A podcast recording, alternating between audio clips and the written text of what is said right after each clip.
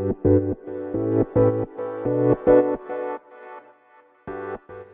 はようございます。なつきです。今日のテーマは経験値で差をつけるっていうことについてねお話ししていきます。えっ、ー、と昨日ねチャット GPT についてのねお話をしたんでそれにちょっと関連するながらでねお話ししようと思います。でそのチャット GPT が出てきたことによってじゃあ誰でもねあの文章が書けるようになってじゃあ機械的なね似たような文章になるんじゃないかとか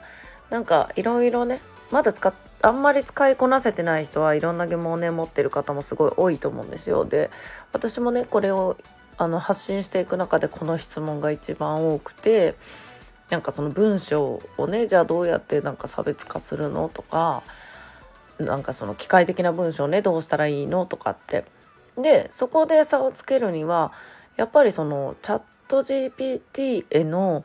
指令のあの指令というか質問のね投げかけ方っていうのがめちゃくちゃ重要になってくるんです。例えばねその自分の経験してきたことやなんかそういう文章を入れるのもその、えーと質問文にねそういうのを入れていくのももちろんだし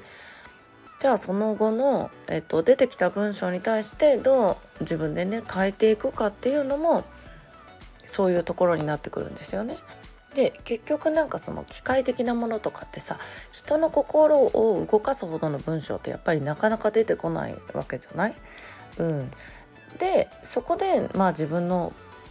経験値だとかまあその体験ねしてきた体験とかをねどう入れていくかっていうね。自分らしさをどう見せていくか。っていうことがあのより重要になってくるんじゃないかなと思います。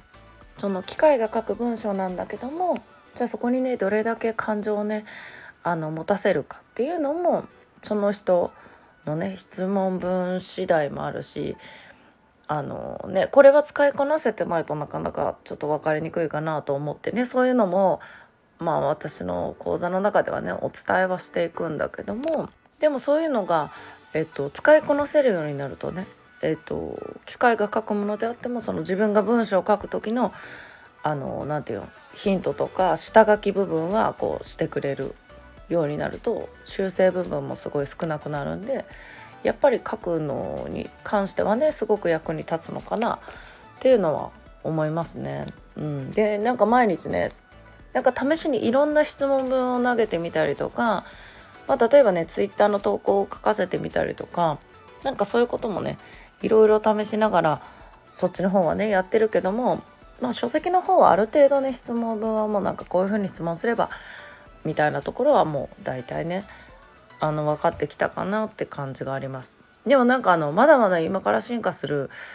子なんでねそこはねなんか面白いなっていう楽しみもありながらうん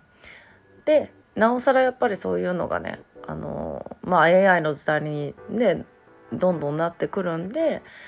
まあ誰がやるかっていうところとやっぱりそのよりねリアルな方がなんかあの求められる時代にねまたなっていくんじゃないかなっていう。結構極端にねオンラインが便利になる分リアルが求められる。うん、っていうことはやっぱりその誰が発信するかと。うん、誰がねそういうサービスを提供してるかっていうことね部分がねめちゃくちゃ重要なんじゃないかなと思ってねえっ、ー、と今日もねこの